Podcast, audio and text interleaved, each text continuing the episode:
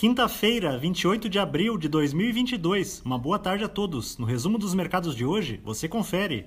O Ibovespa terminou o dia em alta de 0,52%, aos 109.919 pontos, em meio a um cenário externo em que as bolsas continuam se recuperando das quedas observadas na última semana. O IGPM de abril, que veio abaixo das previsões, com redução de 1,74% em março para 1,41%, contribuiu para o otimismo dos negócios.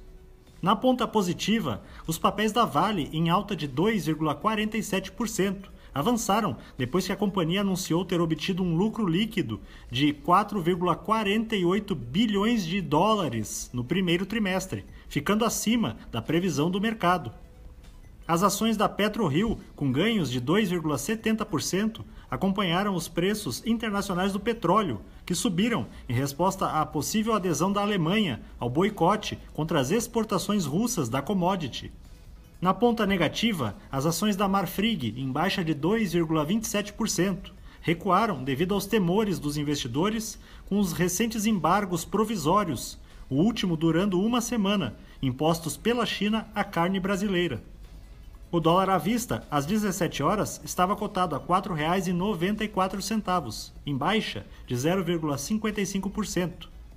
Já no exterior, as bolsas asiáticas fecharam majoritariamente em alta, lideradas pelo mercado japonês, que se beneficiou da fraqueza do iene após a autoridade monetária do país confirmar sua postura ultracomodatícia.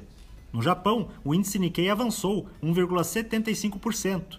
Na China, o índice Xangai Composto subiu 0,58%. Os mercados na Europa encerraram em alta, com mais uma sessão impulsionada pelos resultados corporativos trimestrais das empresas da região, que seguem surpreendendo positivamente. O índice Eurostock 600 teve ganho de 0,62%. As bolsas americanas terminaram em alta, em meio à queda anualizada de 1,4% no PIB dos Estados Unidos entre janeiro e março, enquanto a expectativa era de uma alta de 1,1%. O resultado fraco da economia poderá diminuir a intensidade do aperto monetário no país, o que favorece o mercado acionário. O Dow Jones subiu 1,85%, o Nasdaq teve alta de 3,06% e o S&P 500 subiu 2,47%. Somos do time de estratégia de investimentos do BB e diariamente estaremos aqui para passar o resumo dos mercados. Uma ótima noite a todos.